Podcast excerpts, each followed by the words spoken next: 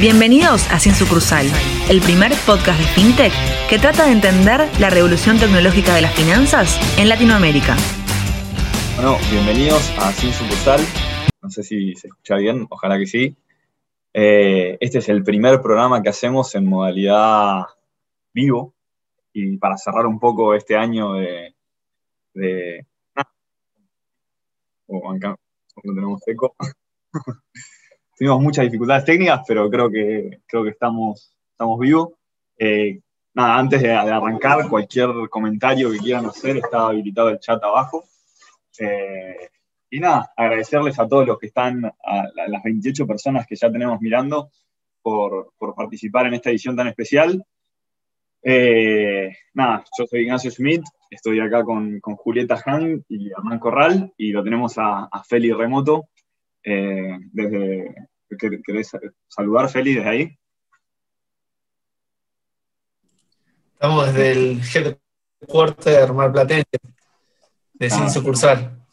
Sin Sucursal es, federal, así que eh, nada, eso, gracias por participar y, la idea es que sea un programa interactivo donde la gente pueda ir haciendo preguntas, pueda ir eh, saludando, puede ir diciendo todo lo que, lo que quiere saber sobre FinTech y nosotros eh, vamos a tener una charla lo más parecido a una charla de café que, podamos. Ténganos paciencia en general cuando grabamos en, Spotify, tenemos la herramienta de edición, que en este caso, nada, sale todo, todo vivo, así que vamos a hacer el mejor esfuerzo posible. Eh, ojalá lo, lo puedan disfrutar. Eh, estuvimos publicando algunas, el link para, de encuesta para, realizar algunas preguntas de antemano, los que, los que quisieran. Así que en principio, gracias a la gente que saluda, ya, estamos viendo los comentarios. Eh, así que nada, en principio la idea es arrancar un poco por ahí, pero después la gente lo, que quieran ir preguntando o quieran ir consultando, eh, vamos a ir respondiendo lo que sepamos, ¿no? nosotros hacemos lo que podemos y, y nada, la idea es, pasar un buen rato con, con ustedes. Ahí, si quieren, pasamos un toque a las preguntas. Mucho, mucho cariño ya se ve en, los comentarios, ¿viste? Agradecemos a todos los que están comentando, la verdad, un montón de gente, estamos muy novatos en esto, así que tengan paciencia, estamos un poco nerviosos. 100%, y lo bueno de hacer esto como una charla de café es que de última, si no sabemos algo, es ya tenemos input para un próximo capítulo o vamos a investigar un poco más y volvemos a ustedes con, con la información. Vamos a estar invitados también. Eh, bueno, la, primera pregunta que, nos mandaron es eh, una, que, suele, que suele preguntarse a mucho, la gente, ¿no? Como, ¿cuál es el modelo, viene atado, cuál es el modelo de negocio atrás de las fintechs que no cobran nada, ¿no? Eh, por ejemplo, Walla, Naranja X, ¿cómo estas generan ingresos? Ahí no sé si Erla querés tomar, pero es tu área de expertise en parte. Eh, bueno, gracias. Sí, a ver, esto básicamente las fintech, fintech justamente lo que traen es un cambio del modelo tradicional bancario del cual estaba acostumbrado a vivir de comisiones que venían cobrando. Eh, y las fintech un poco desdoblan ese modelo. Digamos, al hecho de no tener. Ah, comenta, estamos transmitiendo cerca del aeropuerto de San Fernando, con lo cual si escuchan un avión un helicóptero que está pasando muy cerca, eh, es solamente un segundo. Eh, literalmente pasó a 10 metros de, la casa, pero bueno, son cosas que pueden pasar por el, por el vivo. Eh, lo que le decía, ¿no? La fintech eh, básicamente lo que hacen es, a, diferencia del, de, un banco tradicional, donde naturalmente, digamos, cobraba comisiones, también a través de la tecnología se ahorran un montón de costos, ¿no? Principalmente de gente y de sucursales, ¿está bien? Eh, una sucursal sale muchísimo dinero instalarla y hay mucha gente que, la tiene que atender y a través de, la tecnología eso se puede evitar y ya no es tan necesario tener una, sucursal, ¿no? Justamente como, nuestro podcast le indica, ¿no? Em, entonces, ahí básicamente, ¿en qué transforma las ganancias de la fintech? Bueno, cada vez que alguien compra, por ejemplo, con una tarjeta prepaga, eh, de esa compra, el comercio donde se compra, por ejemplo, yo voy a Carrefour a comprar, Carrefour paga lo que se llama un arancel por esa transacción, ¿está bien? Por cobrar con tarjeta. De ese arancel, parte va el emisor, ¿está bien? Que generalmente hoy es más o menos un 1,5%, va el emisor. O sea, por cada vez que alguien compra con una tarjeta prepaga, eh, un Wallah, un, un, Mercado Pago, o, un Naranja X, o quien sea, que tenga una tarjeta prepaga, gana ese arancel. Y después, cada vez que hay una transacción como un pago de servicios, como una recarga de celular, eh, cualquier tipo de esas transacciones, obviamente eso también tiene por detrás eh, un arancel que o la telco o, por ejemplo, Pago Fácil, si es por servicios, le pagan también a las billeteras. Entonces ahí va ganando pequeños fees por eso lo que necesitan es muchas transacciones para que con esos fees vayan ganando. Y después, obviamente, ya cuando empiezan a otorgar créditos, es quizás su mayor fuente de ingresos, donde eh, al estar habilitado a, dar créditos, obviamente ahí cobran una, eh, digamos, una tasa de interés. Eh, obviamente tienen que hacer bien sus cálculos para que no les cobren, digamos, para, no tener mucha mora, etcétera, pero esa es otra de sus principales fuentes de, ingresos. ¿Y, los créditos se otorgan con saldo de los clientes o es como intermediación financiera que hacen los bancos o depende, digamos, cada caso? Claro, ahí tenés como dos casos. Tenés las empresas que están reguladas, que son más las bancarias, o por ejemplo tenés a Rebanking, Rebanking es una, entidad financiera, ellos pueden dar préstamos de la misma plata que les entre a sus usuarios, con Brubank, con Willowbank. Y después tenés las empresas que no tienen licencia financiera, como puede ser eh, Mercado Pago, o Naranja X, en las cuales solamente pueden prestar plata con capital propio. Capital de los accionistas que lo pueden prestar por una tasa, pero no pueden prestar la plata que ustedes, por ejemplo, tengan como saldo en esas cuentas.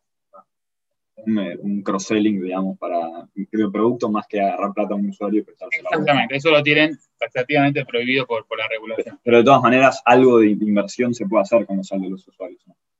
Eh, técnicamente, por la última regulación del Banco Central, no se puede. Tiene que estar en cuentas a la vista en, entidades eh, financieras. Claro, pero, tiene cierto rendimiento las cuentas a la vista.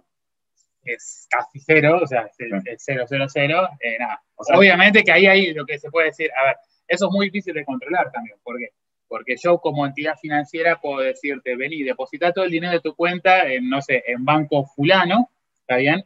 No te doy un rendimiento sobre ese dinero que tengo, pero después te puedo dar otro montón de beneficios, como por ejemplo, te puedo dar productos gratuitos, o te doy un plazo fijo con una mayor tasa de interés, o te doy eh, un crédito con menor tasa de, interés. O sea, digo, hay formas de poder saltearse, eso se llama como intermediación encubierta, donde los bancos, digamos, si le traes los depósitos a su cuenta, no te dan una tasa directa, pero te la pueden dar por otro lado, ¿no? Digamos, eso es muy difícil de de controlar para las autoridades. Y una pregunta, eh, con respecto a lo que es eh, seguros, Insurtech, ¿también se gana plata ahí o es algo muy incipiente? O... Sí, ahí se gana, el negocio de los seguros es muy grande, eh, se gana mucha plata, hay muchos que están haciendo para eso, desde Único, por ejemplo, que es, quizás la, compañía de seguros digital más grande, pero después un montón tienen negocios de seguro, y ahí sí, por ahí es el tema de las pólizas, digamos, obviamente tienes que tener todo también una habilitación para operar con seguros, pero son negocios que tienen generalmente mucha rentabilidad, ¿no? Y básicamente si lo haces en forma digital, no te ahorras mucho de los costos de, que tienen los seguros, que es la, llegada, ¿sabes? Que te tenés un, corredor de seguros en la calle, etcétera. Obviamente te llevas mucho los costos y obviamente ahí sí tenés buenos márgenes de, ganancia. Ahí, en las preguntas se ven muchos comentarios sobre, sobre Modo, ¿no? La aplicación nueva de, los bancos, que hay comentarios que dicen, ¿creen que Modo reumbará a la fintech que ya tienen o están trabajando algunos bancos. Eh, ahí, no sé, yo creo que, viene a ser un jugador más, hay que ver, digamos, qué tan, qué tan buena termina, o sea, qué, tan lograda es la experiencia de esta aplicación, me parece, cuánto, creo que la idea, digamos, de juntarse de varios bancos eh, va a ser fuerte, digamos, creo que los principales jugadores del mercado financiero se están juntando para hacer una aplicación, o sea, creo que es para, para darle cierta relevancia hay que ver eh, después, eh, una vez que esté, ahora están las publicidades y eso está empezando a salir y veremos cuánto impacto tiene. La idea es entrevistar a alguien de modo, obviamente, creo que ya eh, algún comentario le hemos tirado a alguien que trabaja ahí y, la idea quizás es cuando empiece a explotar y se empieza a ser conocida y la gente lo empiece a usar, creo que sería el momento ideal para, hacer el capítulo con Sin Sucursal, en ese sentido. Algo, Felipe, ¿cómo la ves? Sí, ahí lo de modo está muy bueno. Muy interesante ahí para algún curioso que quiera investigar un poquito más, algunos modelos parecidos, como por ejemplo Cell en Estados Unidos o Bizum en España, aplicaciones fintech que, que muchos bancos lograron integrarse y trabajar en conjunto para eh, dar soluciones que compitan contra los, los players más eh, fintech o más tecnológicos de, su país. Eh, creo que es un gran avance. E, es, veremos, hay, hay una disputa entre algunas fintech en ver si modos más para también integrar a las fintechs dentro de sus medios de pago, pero digamos, todo lo que venga para simplificar eh, los portales me parece que suma y también es un nuevo player para, competir o fuerte desde el lado más bancario para elevar la vara a todas las fintechs. Está bueno, está bueno. Preguntan ahí un poco también sobre transferencias 3.0, ¿no? La, eh, la nueva regulación del Banco Central que busca eh, la interoperabilidad del sistema financiero. Ahí creo que eh, vos, Ser, ¿qué, qué opinás de, lo que está tratando de hacer el, Banco Central en ese sentido? Preguntan también del QR interoperable. ¿Está asociado a esto? Digamos, ¿qué, querés contarnos un poco? Sí, la verdad que la, iniciativa de QR 3.0 está muy buena, es muy moderna, digamos, porque lo que permite es que se puedan empezar a hacer transferencias indistintamente con un, digamos, un protocolo, o sea, básicamente que los dibujitos de QR que nosotros vemos en la calle, eh, que hoy son, mayoritariamente los tienen Mercado Pago y son eh, cerrados, o sea, solamente se podían pagar con la billetera de Mercado Pago, ahora eso se empieza a abrir y va a empezar a poder pagarse desde cualquier billetera. Es decir, por ejemplo, Wallace un QR, puede venir alguien con una billetera de Mercado Pago y pagarle a eso, o viceversa. Eh, recién arrancó, las primeras operaciones fueron este viernes eh, entre Yacaré y Mercado Pago, o sea, con la billetera de Yacaré pagando en QRs de Mercado Pago en Burger King, creo que fue el, primer comercio. Así que eso es un tremendo hito, un montón de gente laburando atrás un montón para que esto suceda. Eh, y la verdad que van en el buen camino. Ahora la pregunta de eso, hay como dos cosas. Primero, las tarjetas no están muy cómodas con esto. Tanto Visa como Mastercard tienen un problema porque eh, digamos, como está redactada la norma, dice que eh, uno puede iniciar una transferencia ¿no? a través de una tarjeta. ¿Eso qué implicaría? Es que si yo escaneo un QR, por ejemplo, de un, comercio, em, digamos, lo que puede hacer eso es que eh, yo con mis, con mi dato de tarjeta, mi número de tarjeta de débito, por ejemplo, me reconoce a mí el sistema como cliente, o sea, porque tengo los números de Visa, uso el sistema de Visa para reconocer, por ejemplo, a Nachito, que es el que está pagando. Pero después, en vez de pasar esa transacción por los carriles de, tarjeta de débito, se hace una transferencia directa. Con lo cual, Visa no recibe ningún fee por esa transacción y usó su propia red para hacer esa identificación. Está prestando un servicio, pero no, no Como que está prestando la autopista que construyó, pero no puede cobrar el peaje. Entonces, eh, hay un tema, y Visa presentó ya una carta frente al Banco Central y frente a diferentes eh, organismos, eh, digamos, y ahí hay una negociación, ¿no? Eh, y después hay que ver cómo funciona eso también con las tarjetas de crédito, porque quizá hoy nosotros estamos muy acostumbrados al QR Mercado Pago, que uno puede pagar con, tarjeta, con saldo, y las transferencias hasta ahora son solamente transferencias, o sea, estos de saldo a saldo, no está incluyendo cómo eso va a funcionar con los pagos con tarjeta de crédito. Por ejemplo, si yo quiero pagar con tarjeta de crédito, tengo una billetera y otro tiene otra, ahí ya hay condiciones comerciales que la transferencia no apunta, ¿no? Porque hay todo un delay en el, pago de plazo, entonces eso también hay que resolver, todavía no está bien claro cómo, cómo se va a hacer. Pero te consulto, o sea, hay parte del saldo que tienen esas billeteras o, bancos que vienen por algún tipo de venta o, algún tipo de, transacción comercial. Y hay otra parte que son los mismos eh, usuarios que fondean varios, o sea, sería una proporción no menor, fondean sus cuentas a través de eh, medios de tarjeta. Eso eh, Visa y Master no están lo suficientemente cómodos? Mientras haya un fondeo, o sea, si yo hago un fondeo, yo por ejemplo, el Mercado Pago lo tiene ¿no? Si yo hago un fondeo de ese dinero con una tarjeta de débito, ahí, marca, ahí por esa transacción, Visa cobra, no pasa nada. Si después con esa plata uno hace cualquier otra cosa, ya está, digamos, por su transacción original cobró. El tema es si es la transacción directa. Claro, Visa quiere las dos cosas, no solamente que fondees. Eh. O sea, claro, o sea, si, usás su red, quiere cobrar, básicamente. Esa es el juego, digamos. Creo que es bastante lógico lo que, lo que, lo, que piden, ¿no? Totalmente. Y esto lo ves, em, o sea, lo vemos pasando en otros países de, Latinoamérica, ¿no? Como que Argentina con esto de transferencia 3.0 se está subiendo una ola que, eh, bueno, en Brasil empezó hace muy poco eh, el tema de, de las así, transferencias más interoperables a través de todo lo que es PIX.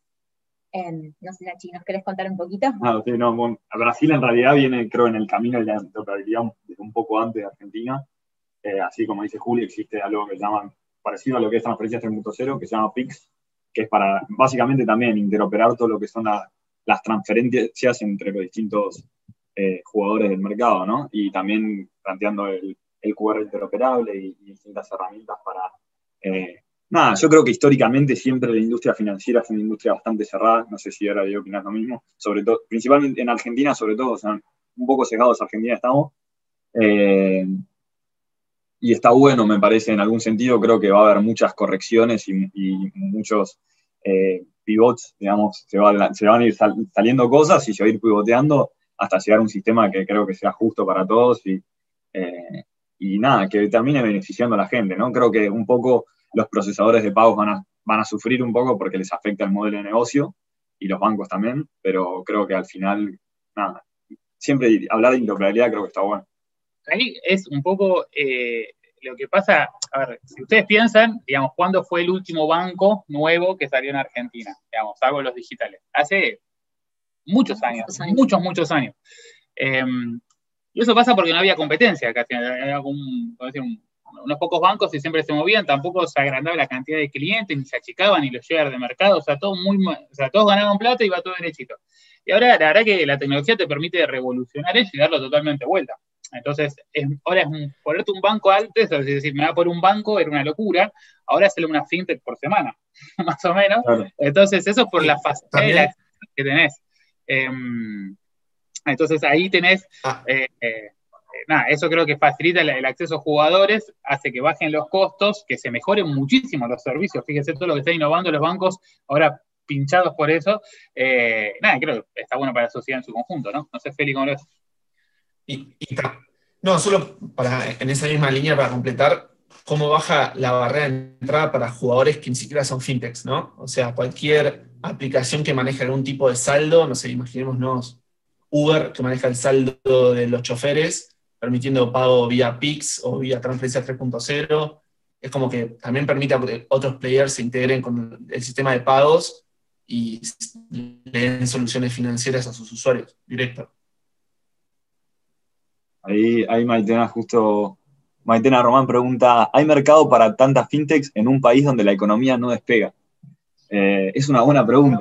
Yo creo que hoy está, o sea, es un hay un alto, una alta cantidad de fintechs, la realidad es que salen, eh, salen una por semana casi, o sea, es una locura, en un mercado chico como la de Argentina y con la economía no en las mejores condiciones, ¿no? Pero ahí no sé, Juli, cómo la ves. Yo prendí la televisión el fin de semana, no la prendí hace un montón, y vi una pauta publicitaria. Era un, anuncio de fintech atrás de otro anuncio de fintech con una billetera, o sea, realmente me quedé bastante impactada de cómo se abrió el juego y creo que eh, hay mucho por crecer en esto de, poder llegar a, em, a, competir con el efectivo, ¿no? que creo que es uno de los principales em, estandartes de muchísimas de, las de la fintech o bancos digitales, eh, que creo que viene más, eh, mucho más por ese lado eh, antes que hacer que la economía despegue. Ya, yo creo que mi opinión es, hay una realidad, el efectivo va a morir. Y hoy en día todavía casi el 60, 70% de las transacciones que se hacen en Argentina pasan en efectivo. Y eso es algo que va a pasar. Es algo como Internet arrancó en, el, no sé, si se empezó a popularizar en el 95 y, y, hoy no nos imaginamos y mató al teléfono, por ejemplo. ¿Está bien? O sea, nadie habla por teléfono. El efectivo va a morir. De acá a 5 o 10 años pasará más o menos. Y eso es un negocio tan, tan, tan grande, ¿está bien? Que por eso hay tanta gente metida ahí, porque todo va a crecer muchísimo. Después, obviamente, va a ir un proceso natural de consolidación. No va a haber ni un, uno, un único que maneje todo, ni va a haber 400 empresas fintech, ¿no? Va a haber, en mi opinión, esto, ¿no? O sea, dos, tres, cuatro grandes, digamos, o sea, más generalistas, y después muchas empresas más chicas de nicho, ¿no? Que quizá uno se dedique a hacer fintech para, no sé, algún grupo especial, específico, algo particular. Em, pero yo creo que va a ser eso, o sea, no va a pasar mucho tiempo que empecemos a ver fusiones, compras, etcétera, entre, entre las diferentes fintech que vienen saliendo. Pero el negocio que hay para adelante es gigante, porque naturalmente, o sea, si nosotros miramos los países desarrollados, todo el mundo tiene dinero en bancos y transacciones en millones más de operaciones que están acá y vamos a ir hacia ahí sin duda. Sí, y algo que está ya es interesante pensar también es ahora con, la salida, por ejemplo, de Walán México, eh, no sé, Mercado Pago está en toda la región. Creo que más allá de, de, decir, bueno, hay muchas fintechs en Argentina, hay que ver quizás, quizás no son fintechs con el fin de quedarse solo en Argentina, digamos, ¿no? Creo que al ser todas operaciones digitales, los lanzamientos en otros países se simplifican mucho más que versus un banco, ¿no? que tenían que abrir de repente no sé cuántas sucursales para, para lograr algo de presencia y salir a, a, cazar gente con, no sé, con fuerza de venta. O, eh, creo que el hecho de que sea digital te simplifica mucho quizás salir en Argentina, que es un país tecnológicamente fuerte, y después pensar en una expansión al resto de Latinoamérica, como ya lo están haciendo algunas fintechs. Nada, como, como bien decía recién, Wallace eh, salió hace poco en México, así que creo que, que tuvo esa idea. Y si no, hacemos una o dos pandemias más. hacemos. Y hay, una pregunta para, para, sacarnos del tema de, cuál es eh, la mejor entrevista que hicieron y por qué. Pero que acá cada uno va a tener una respuesta diferente. No sé, Felo, si querés arrancar. Arrancá. Dale. Del, creo que la entrevista, por lo menos donde más aprendí, fueron dos que estuvieron muy, buenas. Una si se quiere, fue la de con Osvaldo Jiménez, que es el CEO de Mercado Pago, donde creo que estuvo muy bueno como desde el principio de los 2000 esta visión de aprovechar, digamos, todo el, potencial del mercado libre para además hacer una fintech que vaya en paralelo, además de, como, no solamente quedarse en procesar pagos para e-commerce y cómo el mundo de las finanzas es mucho más grande y esa visión, digamos, de tan largo plazo para, para poder ejecutar en, tanto tiempo y en algo, un producto gigantesco como el mercado pago, creo que esa fue de las que más disfruté y donde más aprendí y, y es impresionante la, la visión que, que, tuvieron tanto tiempo atrás, digamos, mucho antes de toda la ola que, vimos en los últimos cinco o cuatro años. Eh, y la segunda, creo que, bueno, preguntaron una, pero voy con una segunda que también estuvo buena, me parece que fue la de, de Paolo eh, Barbieri y este concepto de eh, pensar a la, a la, wallet como un canal de distribución de, otros productos, no, solamente de, de sino de, terceros. Creo que esas dos cosas estuvieron muy buenas. Creo que la entrevista donde más aprendí y más disfruté fue la de Camila Rousseau. eh, la realidad es que haberme metido en, el podcast me, ayuda a, aprender de muchísimas aristas de lo que es fintech, eh, pero de la manera en la que Cami explicó lo que es el mundo de las criptomonedas, realmente lo hizo súper didáctico eh, y fue em, una entrevista súper amena, eh, además que ella es, un amor y, y, fue una charla súper abierta. no la conocíamos personalmente, es decir, no teníamos un contacto directo con ella y la realidad es que fue una de las entrevistas donde más aprendí. Y una de, las que más disfruté eh, fue la, una de las últimas entrevistas eh, con los chicos de UX. Eh, creo que es entender todo lo que es este mundo de, tecnología y cómo se puede traducir desde un lado que por ahí los usuarios o, los clientes lo, dan muy por sentado en, la diaria de esto es un botón y si, es verde es que la transacción está bien y si no que está mal. Em, cómo hay todo un proceso creativo y de pensamiento para que eso llegue a, funcionar, em, me encantó, me encantó poder eh, adentrarme en eso. No hable que es la naranja. ¿eh? no vale por eh, No, a mí em, también me quedo con dos. Una, la primera, la que más disfruté fue la de Dani Rabinovich. Eh, creo que también porque le mete un rol de, bastante desde el producto. me parece, la verdad que tuve la suerte de trabajar mucho tiempo con él y la verdad que lo admiro, es una persona que inspira mucho, parece que la tiene muy clara en la forma de hacer las cosas, eh, así que siento que aprendí mucho y, es increíble también como está viendo las cosas varias jugadas más adelante, ¿no? Eso la verdad que eh, siempre me saco el sombrero ante esas personas. Eh, y la otra también, un poquito más atrás en el tiempo, con Lucas Liach, creo que estuvo muy buena porque es eh, importante como ver a alguien que desde otra posición, más de participando desde el Estado, desde el Banco Central en su momento y, empujando la industria, una industria difícil. O sea, eh, vino acá contra un lobby bancario, digamos, con una teoría, digamos, que instaló y la explicó muy bien en el podcast, de cómo poder hacer desarrollar una industria. Y hoy es una industria que da un montón de trabajo, que incluye financieramente un montón de gente, y fue parte de partir también de una estructura más política de acompañar eso, ¿no? O sea, más ya fuera el signo político, la verdad creo que lo que hizo fueron cosas concretas que pasaron gobiernos diferentes y se siguen, digamos, apostando a eso, y creo que se aprendió mucho y creo que eso, digamos, abrió muchos caminos, muchas fuerzas, mucho, digamos, puesto de laburo, eh, nada, me parece súper interesante esa, esa charla. Okay. Yo, yo Te quédate último. Voy a, voy a, voy a repetir. Hay muchas, hay muchas. La verdad que, que como decía Juli, la, creo que la de Camila Russo fue la, la, la, del tema que menos entendía, que más, digamos, o sea, que marginalmente más crecía en entendimiento, te podría decir. Así que esa me gustó mucho. Después la de Dani también me pareció muy interesante en, en, cosas que, que uno quizás se imagina que son de otra manera y cuando las ve y, te cuentan la historia de los años y, y cómo, digamos, el coraje al final es súper importante en esas cosas y no tanto el llegar primero, sino el, la velocidad de reacción. Creo que hubo un montón de cosas que, que me, me, marcaron mucho de esa entrevista, me parece, y estuvieron muy buenas. Eh, no sé, también de inversiones me pareció otra que aprendí un montón, que tampoco tenía tanta idea del tema y, y de repente se aprendió un montón. Con Ariel Sbar. Con Ariel Sbar, sí. Eh, y nada, también, sí, la, la, con Naranja X, Igualá, creo que.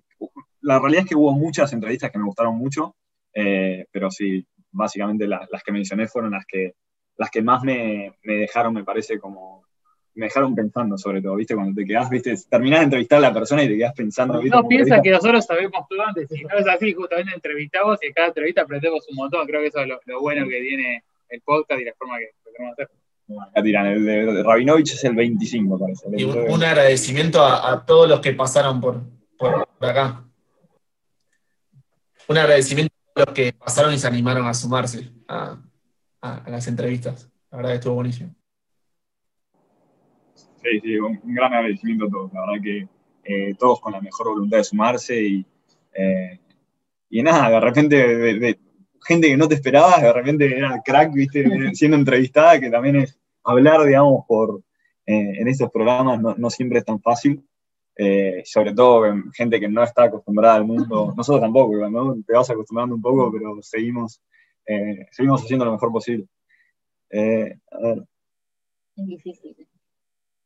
Si estuvieran en Ecuador donde no hay nada de fintech, ¿qué tipo de fintech pondrían primero haciendo un equilibrio entre rentabilidad e inversión inicial? ¿Lo dijiste bien? Una pregunta. No sé, vos. Y, sí, o sea, yo diría, me parece que a la hora de salir en un país, digamos, eh, me, me, parece lo ideal es quizás salir a cubrir los servicios. Yo saldría a cubrir los servicios básicos de repente, ¿no? Creo que, eh, nada, creo que está bueno países como Ecuador que tomen un poco el camino recorrido por otros países como Argentina y, eh, y vean qué fue las cosas que tuvieron más éxito. Creo que nada, la región en ese sentido es relativamente similar.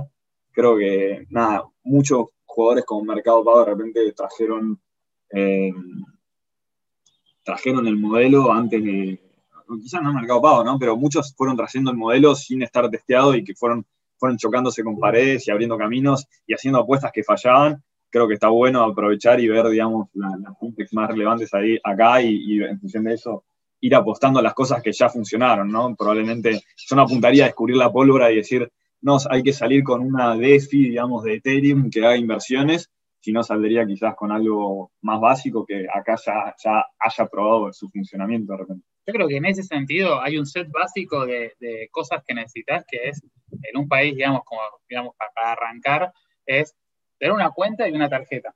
Creo que eso es lo, básico y es la, como la piedra fundamental porque básicamente lo que te permite es que la gente pueda digitalizar su dinero con la cuenta y la tarjeta con una marca, digamos, Visa o Mastercard, digamos, que se acepta en casi todos lados, ya te permite acceder primero al mundo digital, por ejemplo, que gente que está excluida. O sea, esa persona puede empezar a ver Netflix, ¿está bien? Algo tan sencillo como eso. ¿Te acordás que nadie había definido eso como inclusión financiera? Sí, me acuerdo perfecto. ¿Vos te acordás? Definió la inclusión financiera como poder pagar Netflix. Digamos. Exactamente. Entonces ahí ya tenés y con el avance de la pandemia es algo ya básico poder pagar online.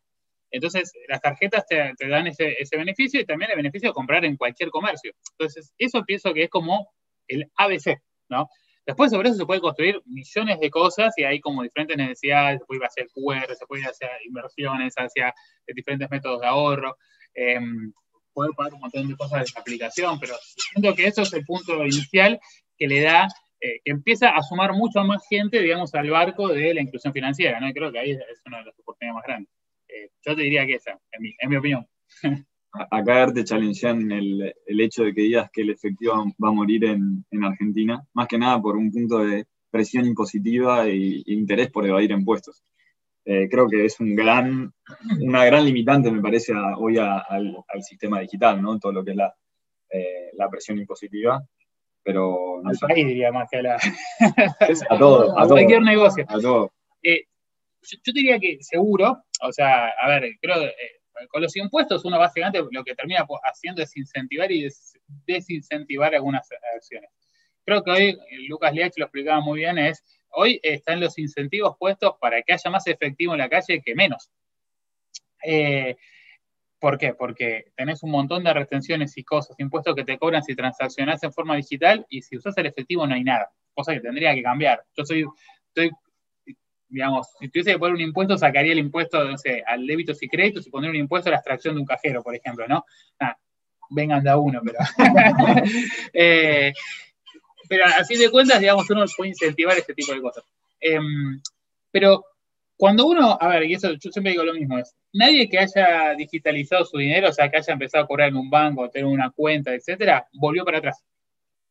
Pues es un camino de ida. O sea, imagínense si usted tiene que cobrar el sueldo el primer día del mes y se lo pone arriba de su escritorio. Es un lío de hacer las colas para pagar todas las cosas que tiene que hacer, transferencias. Entonces, la persona que se digitaliza Quizás lo que pasa es que la sociedad está muy dividida en gente que naturalmente siempre vivió bancarizada, digamos, o con sus similares, y gente que no. Pero nadie se pasaría, o sea, nadie bancarizado pasaría a otro mundo.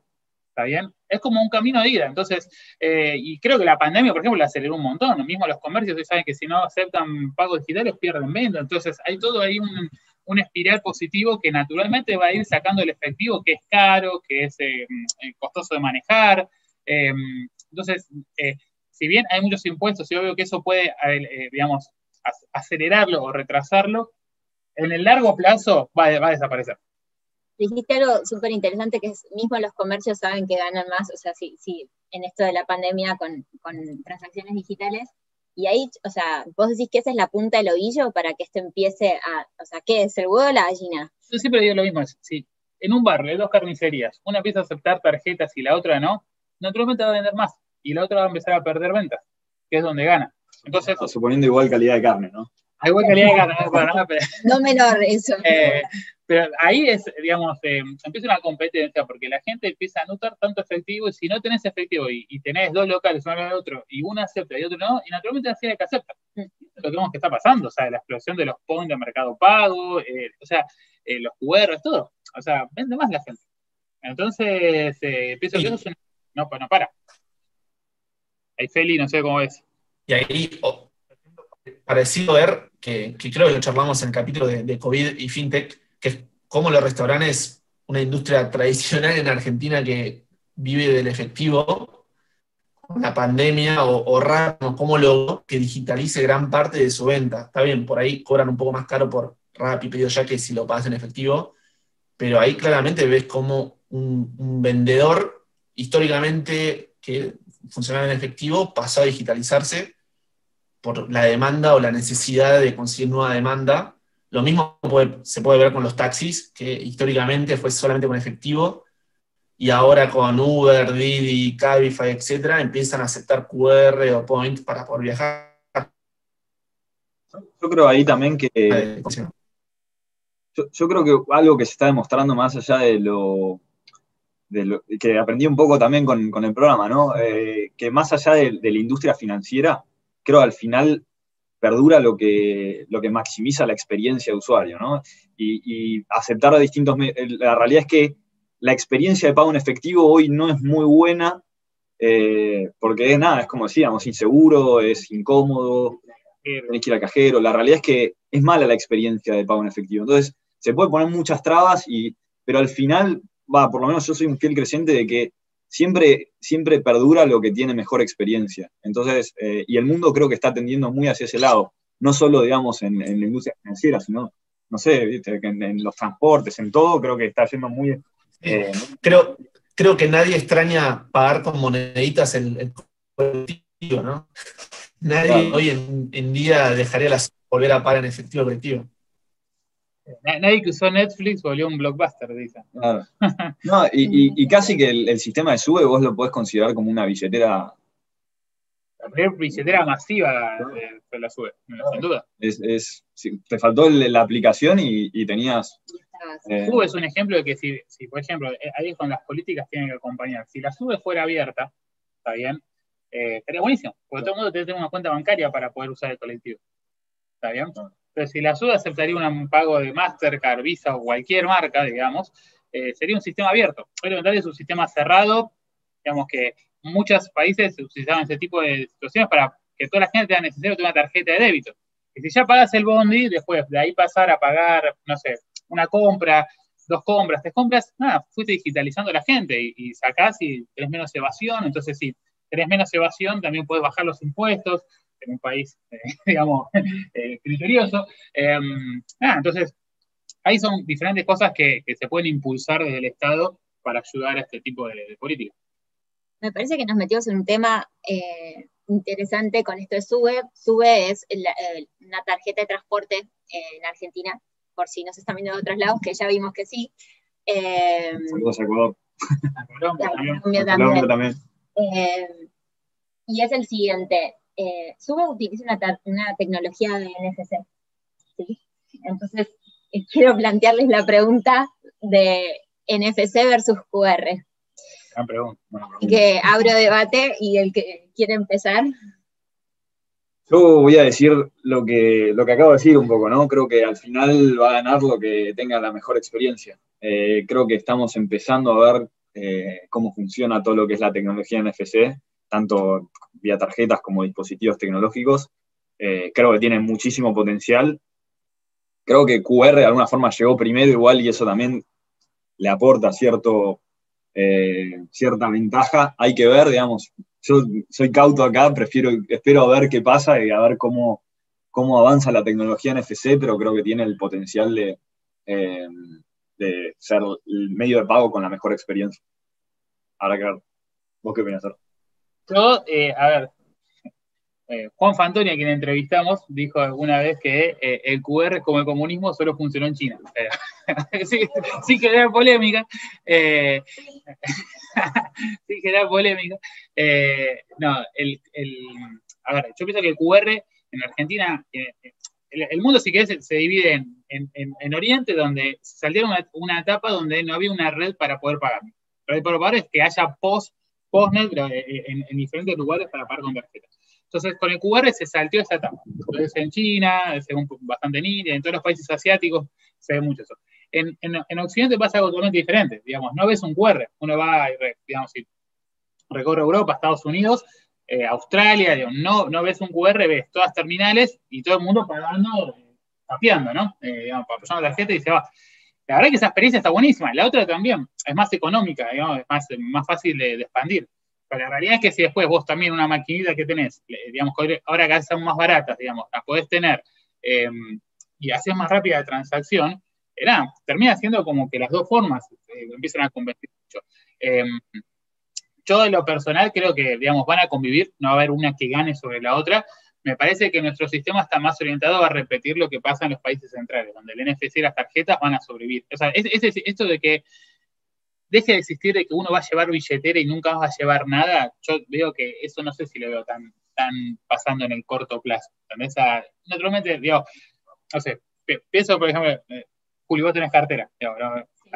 y la cartera va a seguir existiendo en la mujer, porque hay un montón de cosas. Si llevar una tarjeta, una tarjeta, es como algo que no, eh, no, no lo veo que termine pasando en el corto plazo. Y otra cosa, digamos, las tarjetas terminan, terminan siendo necesarias también para el comercio online digamos, que el QR no lo logra resolver. O sea, esa es una gran debilidad que tiene el QR. ¿Y el NFC? NFC, o sea, no tampoco, pero sí necesitas la tarjeta, eso, eso es lo que voy. ¿Entendés? O sea, el plástico puede ser una forma virtual o no, lo terminas necesitando. Después, pero la tarjeta puede dejar de existir como el plástico, pero puede estar esta tarjeta cargada en un teléfono y uno pagar con el teléfono a la, Google Play, Google Pay, digamos. Eh, Apple Pay, perdón. Eh, Acá, eh, otra, una de las preguntas que nos quedó en el formulario, siendo en la línea de las, de las Picantovich, eh, fue cuál es la relación entre Hernán y Pierpaolo, ¿no? Hemos visto, hemos visto algún que otro comentario de ida y vuelta en, redes sociales, la gente que lo, que lo sigue Hernán o que lo sigue a Pierpaolo, eh, han habido algún comentario que deja con la duda al, televidente, quizás de decir, bueno, hay buena relación acá o, hay pica. La sección intrusos. la sección intrusos. eh, no, eh, Pier Paolo, le, le, mandamos un saludo eh, muy grande. No, la verdad con Pierre Pablo de, la, muy buena relación. Eh, yo lo conozco, digo, para la casa lo conozco, digo, tengo un WhatsApp, digamos, hablamos cada tanto. Eh, creo que, naturalmente, creo que si en sí pensamos muy parecido en el sentido de cómo ver las cosas, cómo ver los negocios, cómo ver el mundo fintech, la verdad que tenemos, estamos muy parecidos. Quizás los dos somos muy pasionales defendiendo las cosas que cada uno hace y somos picantes, eso no, lo voy a negar. Y cuando nosotros chicos chispa picanteamos en redes, pero eh, eso es como el fútbol, queda en la cancha, eso queda en las redes sociales, pero eh, nada, la verdad que... Eh, Irías a tomar una birra con Pier Paolo. Ya las he tomado y las volvería a tomar, sin duda. sin duda, no, la verdad, aparte, no puedes estar en contra de, alguien que tiene ese, o sea, que aportó tanto a esta industria armó una de las empresas de la nada más grande, consiguió levantar inversiones por 150 palos en, Argentina, donde eso no pasa, no lo hace nadie. ¿Qué inversores? ¿Con qué inversores? Eh, la verdad que eh, eh, hizo un producto totalmente nuevo, peleando contra gigantes, le va muy bien, salió en México, seguro se sigue expandiendo, ojalá. la verdad que ese tipo de cosas son las que, digamos, lo que menos podemos hacer nosotros es pelear entre nosotros, digamos, cuando, hay tanto para, para ganar sobre todo. Así que, no, la mejor de, las ondas para, para Pierre. Y encima estuvo sin sucursal, así que. Ah, dos episodios espectaculares, así que si los quieren escuchar también, están, muy buenos. Una estrellita para Pierre en ese sentido. Eh. Después tenemos ahí. Nos preguntan sobre cripto mucho, ¿no? De esto de, si, vinculando el, el mundo de, de, si vamos del efectivo si el mundo va a virar hacia las tarjetas o el digital, o se va a digitalizar aún más y va a pasar al mundo cripto, donde directamente ya no hay ningún intermediario. Ahí, no sé, Feli, Feli, vos querés dar tu opinión sobre eso, ¿cómo la ves? Sí, eh, nada, el, mundo cripto es un capítulo aparte. Eh, tuvimos tres capítulos para el que le guste, el que se quiera meter ahí un poquito en, el mundo, que hablamos de Bitcoin, de Ethereum, de, de DeFi. Eh, en ese sentido, creo que estoy bastante a, lo comentaba Dani Rabinovich en la entrevista, que por ahí es más fácil convertir a alguien a que empiece a hacer pagos digitales con la moneda local y que después cripto sea como una segunda derivada de eso y lo adopte una vez que ya se familiarizó el, usuario con los pagos digitales, etc. Habiendo dicho eso, me parece que todo el mundo cripto y, bueno, de, de, lo último que se, está hablando y que se está trabajando mucho, aporta, si se quiere, como nuevas tecnologías para construir productos que por ahí antes eran muchísimo más difíciles eh, armar, ¿no? Eh, siempre, mi primera experiencia con Bitcoin, siempre la cuento, fue, eh, participé en, en, el primer hackathon del Banco Central, que habíamos salido terceros y tuvimos un premio, y uno de los chicos integrantes era de Chile, y, yo cobré el, premio y le dije, bueno, ¿y cómo te la transfiero? Me dijo, por Bitcoin. Y en dos clics le transferí los Bitcoins y los tuvo ahí en Chile sin ningún intermediario, sin nada, y eso fue como una locura. Entonces, eh, todo, para todo lo que es la industria de remesas, eh, eso es un gran, digamos, diferencial. Y hablando con unos amigos míos que trabajan en el mundo de Bitcoin, un poco lo que me dijo esta analogía que es, Bitcoin o todo el mundo cripto lo que viene es a traer como un, una nueva, un nuevo backend a todo el mundo financiero, que por ahí la gran mayoría de las fintechs están en el backend preexistente, pero ahí creo que hay mucha oportunidad de, convivir o que haya productos cripto que por ahí en, la industria tradicional no se puedan crear directamente. Para todos los que están interesados en eso, les recomiendo muy fuertemente que, que la sigan a Camila Russo, una de nuestras, eh, nuestras invitadas, que sigue todo el mundillo DeFi y todos los productos súper innovadores que se están creando y que no, no parecen financieros, pero son financieros en, el fondo. Yo, ahí mi opinión sobre cripto, y creo que vinculó a lo que decías recién, Nachito, vos, creo que la idea de cripto es, es increíble, está buenísima, pero lo que creo que le falta es cerrar el puente de la experiencia de usuario. Hoy la experiencia de usuario de cripto no es sencilla. O sea, imagínense explicarle cripto a su mamá. No, o sea, pero no lo van a entender, es muy, muy compleja todavía. Entonces, siento que falta una capa de, eh, si bien hoy, hoy se usa más como un, hoy es más utilizado como un bien de reserva, ¿no? Como, un activo de, ahorro. ahorro, claro, para invertir. Pero creo que para poder llevarlo a algo transaccional tiene que mejorar drásticamente eh, la experiencia de usuario. Y creo que hay una oportunidad enorme para hacer negocios ahí, el que lo pueda hacer bien digamos, creo que tiene una oportunidad gigante. ¿eh? Más, no nos mintamos, hemos tenido call entre nosotros, o sea, reuniones en pandemia cuando no nos podíamos mirar, eh, o sea, juntar y decir, ok, ¿cómo hacemos? ¿Cómo arrancamos con esto de, de invertir en, en bitcoins o criptomonedas?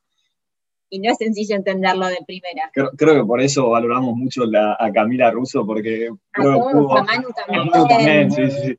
Lograron bajar conceptualmente algo muy, muy, muy difícil. Ah, Mariano y, y Pedro Antonio también. Eh, logran, logran bajar de una forma un concepto complejo. En realidad es como que es muy abstracto, ¿no? Es difícil, es difícil, no, no, no se ve mucho lo físico, entonces es difícil imaginar todos lo, los caños que ocurren, las cosas que ocurren por atrás en cripto. Así que, que, nada, felicitaciones a ellos porque la, la, realidad es que hacen un laburo mucho mejor que nosotros explicándolo y probablemente... Menos mal vinieron de invitados. sí, sí, sí. Eh, así que nada, otra, otra de las preguntas que surgían ahí, que, charlamos con Felo antes de, arrancar, es eh, que llenaron el formulario, era ¿de dónde surgió toda esta ola fintech? Eh, ahí, Felo, ¿querés, ¿querés contar un poco vos que, la tenés clara el tema? Dale. Eh, ahí, un poco, si se quiere poner una fecha, creo que podemos decir que FinTech nació con el nacimiento de PayPal. Eh,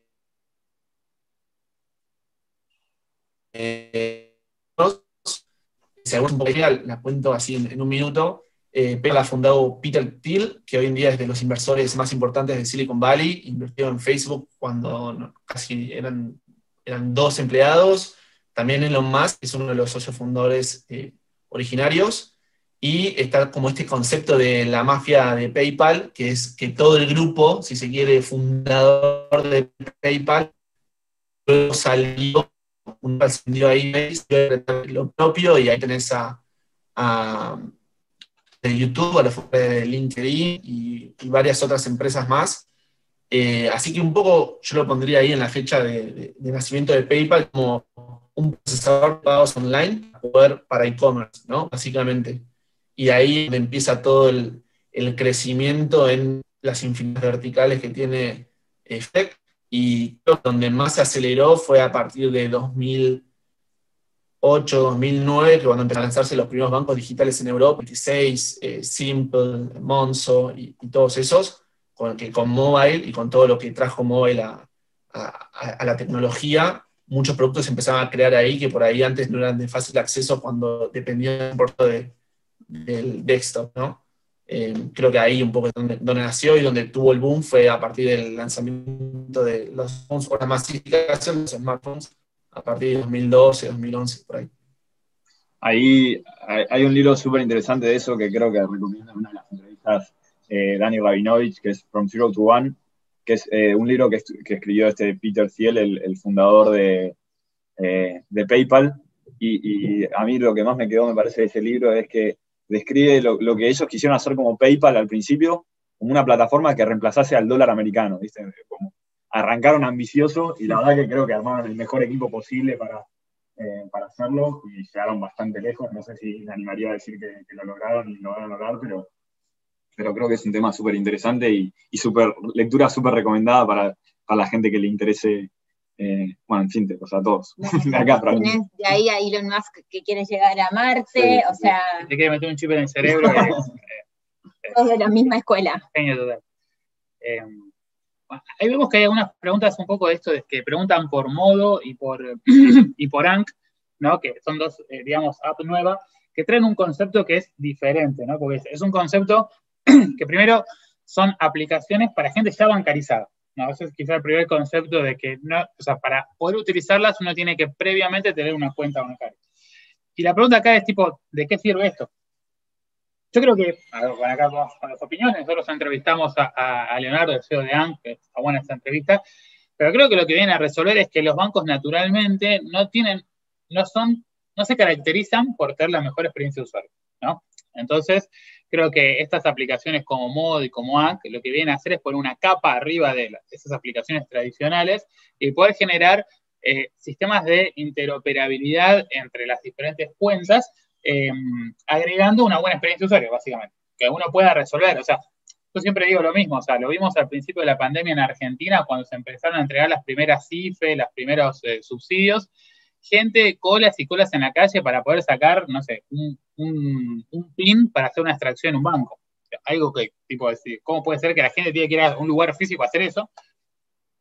En Argentina pasa, a la mayoría de las cuentas de los bancos les pasa. Entonces, estas aplicaciones vienen a, poder a querer resolver eso. Entonces, para el sistema bancario tradicional les quieren traer como un upgrade de, eh, usabilidad. no, creo que en otros lugares del mundo funcionan. Sí estaría bueno, como todo, que esto pueda generar interoperabilidad. Hoy todavía son sistemas cerrados, por probar de modo, que no interopera con, con, con billeteras, ¿no? con los CB U. Eso estaría bueno que pase, eh, como siempre. ¿no? O sea, creo que cualquier sistema que maneje dinero, si no, uno no lo puede usar en cualquier lado, uno lo deja de usar. ¿no? Es lo que pasa siempre. O sea, uno le pone el cepo al dólar, el dólar sube. ¿Entendés? Uno pone, eh, no sé, honor a mi nombre, pone el corralito, la gente saca los depósitos del banco. O sea, pasa siempre porque mientras más opciones de, usar el dinero, más gente va a poner dinero en las cuentas de los bancos. O sea, los lugares donde tienen mayor cantidad de cajeros automáticos, por ejemplo, son los, lugares que tienen mayor cantidad de depósitos en las cuentas. Porque la gente sabe que sale de ahí y va a la panería y tiene un cajero y saca plata. Entonces, no tiene necesidad de tener, ser un cajerito ambulante como cada uno de nosotros, que a veces tenemos un montón de efectivo. Entonces, eh, y eso pasa, si vos no puedes interoperar con las demás cuentas, hace que te vayas de ahí. Entonces, creo que eso es bueno y, si uno puede esas barreras, termina siendo contraproducente. Y ahí quería retomar la pregunta que hicieron acerca de Ecuador em, y de qué sería lo primero que, pongan, que vos hablabas de, de, la primera tarjeta creo que la primera pregunta que haría, y un poco me lo trajo eh, la entrevista de Ank, es ¿quién es tu target? O sea, ¿quién es el usuario al que le estás hablando? Porque si dentro de Ecuador lo que se le quiere hacer es eh, penetrar dentro del, público bancarizado y vas a sacar una serie de productos por ahí un poco diferentes que lo que hablábamos de ganar capilaridad en la primera pregunta que nos hicieron, donde decíamos, bueno, ¿cómo es que ganan eh, plata la fintech? cómo, arrancan esta de, poder eh, hacer una cantidad de, pagos lo suficientemente robustos como para empezar a ganar plata con las pequeñas comisiones. Así que, para complementar, creo que también un poco lo que decían eh, hace un ratito de que por ahí se empiezan a, comprar entre las distintas fintechs que vayan eh, saliendo entre sí y van a quedar como las grandes pero sí cosas así específicas. Y por ahí este, es el caso de ANCO de modo, sí se abre la interoperabilidad, como bien decís, porque si no, sí, creo que también vamos a hacer corralitos o el dólar y crece. Bueno, voy a registrar el nombre por las dudas. Capaz se termina haciendo así como lo de que es casi fintech as a service, es como de repente un servicio que le das a, una serie de bancos, ¿no? Y capaz de repente llegamos a eso, nunca, nunca se sabe, la verdad. Creo que es una industria muy que tiene todavía infinito potencial por explotar en ese sentido.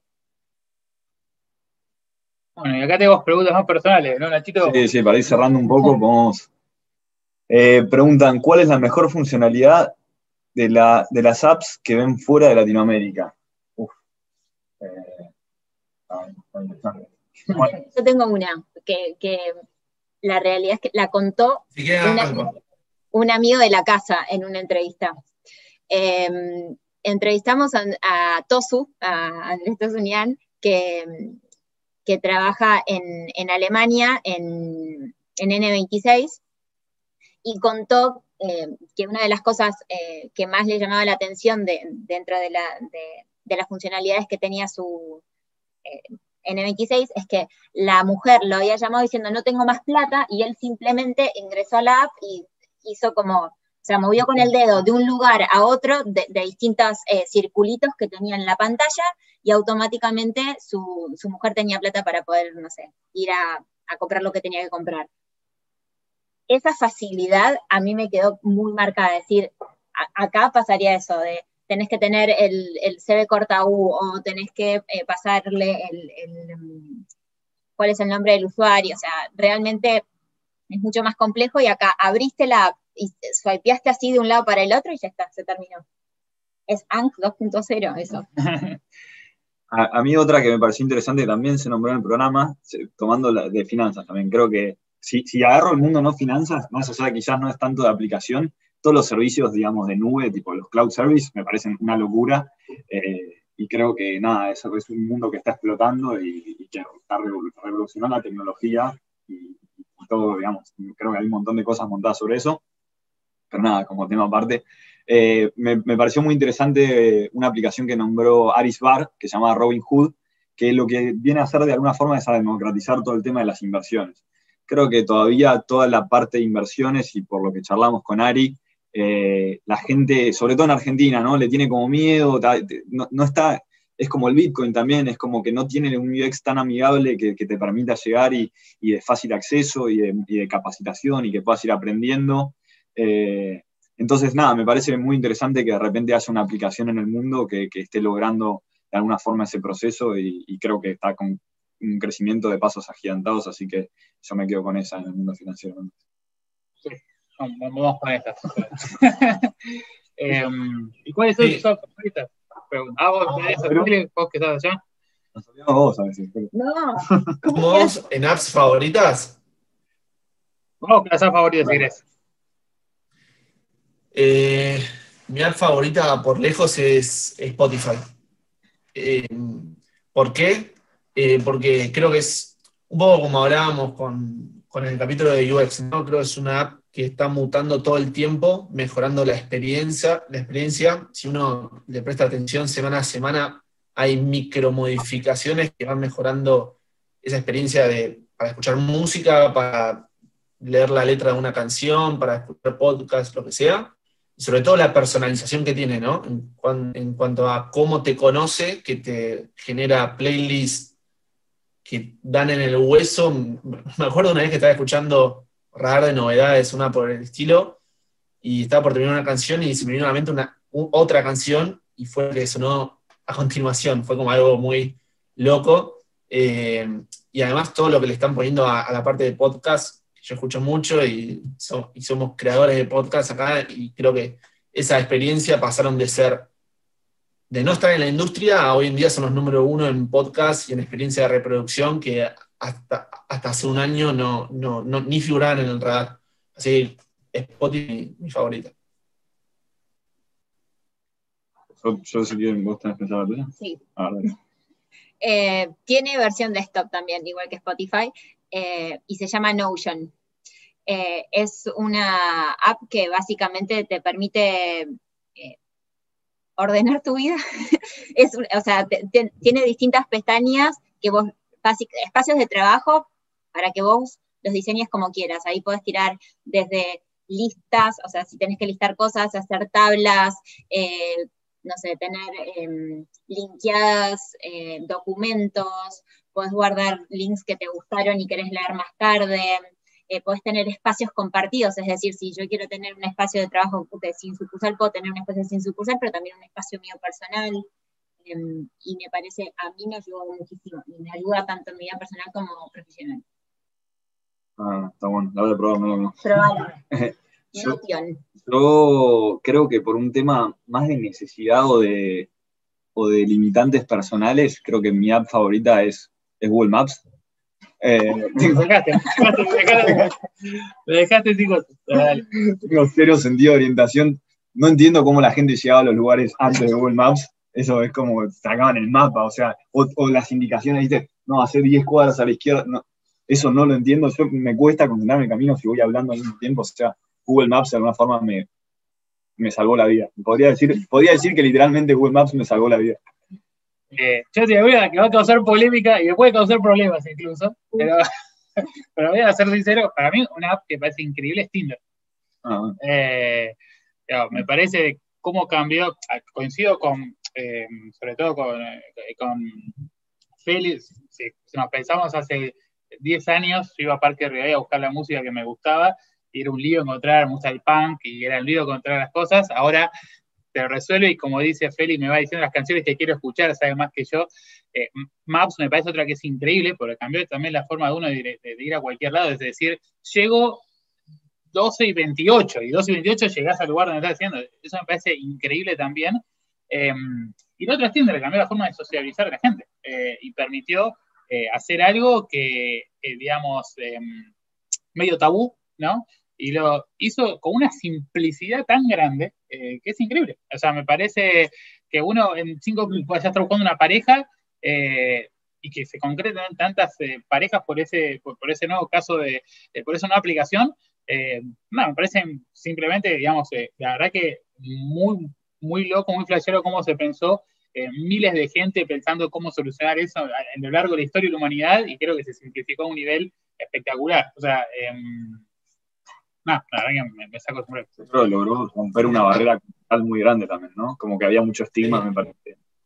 Ahí, ahí, ah, pero no ahí para, para, sumar, creo que una vez estuve en una charla donde hablaba el, fundador de, de zonacitas.com y contaba esto, ¿no? De cómo antes era un tema tabú, nadie hablaba, le daba vergüenza que nadie se entere que estaba, tenía un perfil en Zona Citas. Hoy en día vas a una previa o vas a cualquier lado y la gente muestra que está usando Tinder o que tiene la app, no la tiene en una tercera carpeta atrás del fondo día, sino que la tiene bastante al frente. Así que sí. Eh, bueno, y vamos si quieren a la última pregunta antes de cerrar. Ahí la tenés también de, la índole personal. Dice, ¿cuáles son, arranca vos, Felo, que estás en, Mar del Plata y debes aprovechar esta, esta full ahí. ¿Cuáles son sus ratos libres y qué les apasiona aparte de la tecnología y finanzas? Los rebanco, dice después. Gracias a la persona que hizo esa pregunta. Eh, bueno, en lo personal, eh, me gustan mucho los deportes. Eh, trato de hacer ejercicio siempre que pueda. Ah, hoy en día hecho running, porque no hay mucha otra alternativa. Eh, y después me gusta mucho el cine y las series, así que veo bastante, pero sobre todo me gusta ver cómo se hicieron las películas y me meto bastante en, consumir material para entender cómo se hicieron algunas películas o alguna serie o algo en particular.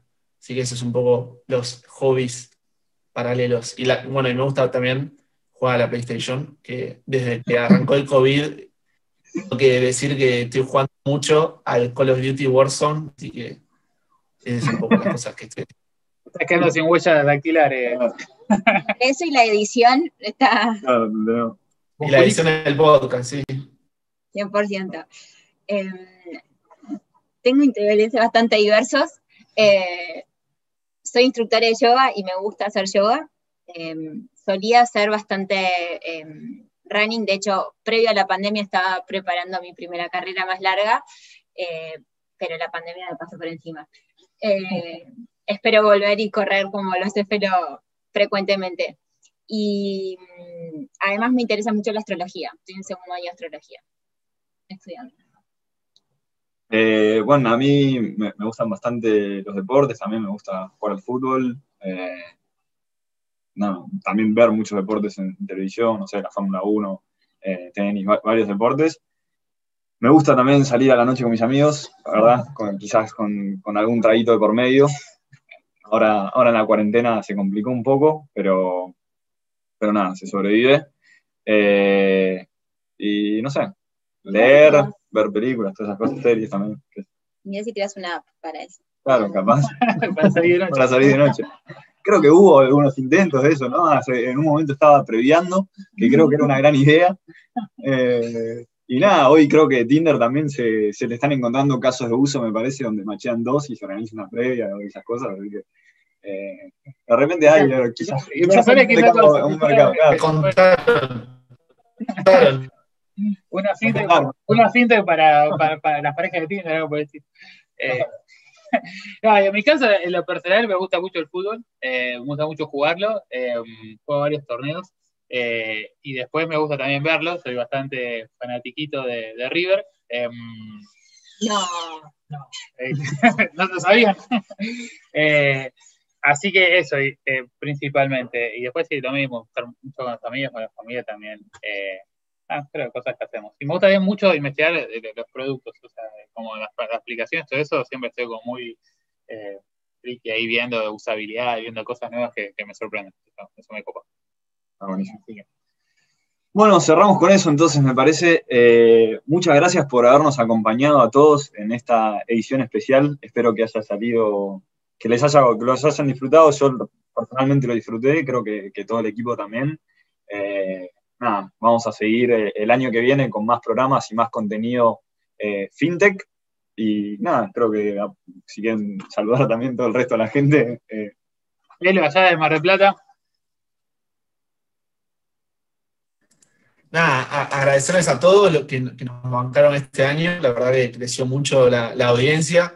Eh, nos, divertimos, como contó Nachito al principio, es algo que hacemos por hobby. Eh, nada, es una locura que pasamos de grabar en, una salita con un celular a ahora estar haciendo un live, que ayer estuvimos como una hora para darle vuelta y dar este live. Así, así que nada, gracias a todos y el que viene nos volvemos a ver.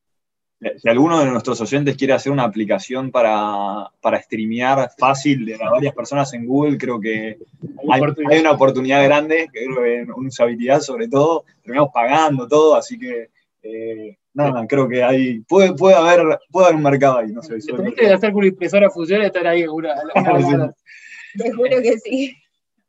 Eh, nada, lo mío también, un saludo para, la verdad que una locura de cuando arrancamos estar haciendo esto, tener tanta gente que lo está mirando, la gente que nos sigue en las redes y lo que se escucha el podcast, no podemos creer que, la, me pasa que voy a reuniones, esa cosa y me dice, yo sí, te escucho sin sucursal, me creo andicomunizado cuando pasa eso, eh, es muy loco. Em, así que muy contento y gracias por seguirnos y nada, esperemos año que traer novedades. Estamos pensando en algunas cositas que le pueden dar un salto al, podcast y así sucursal, así que esperemos el año que viene concretarla. Así que eh, felicidades para todos y estamos todos viendo. Juli. Muchísimas gracias por acompañarnos. Eh, creo que este año nos desafió a todos, a nosotros también, eh, desde poder hacer entrevistas todo digital, como, como no nos pisábamos en una entrevista en adelante. Em, estuvo buenísimo, creo que crecimos un montón, aprendimos un montón y gracias por acompañarnos. Esperamos traer nuevo contenido muy poco el año que viene. Un gran saludo y nos vemos el año que viene entonces.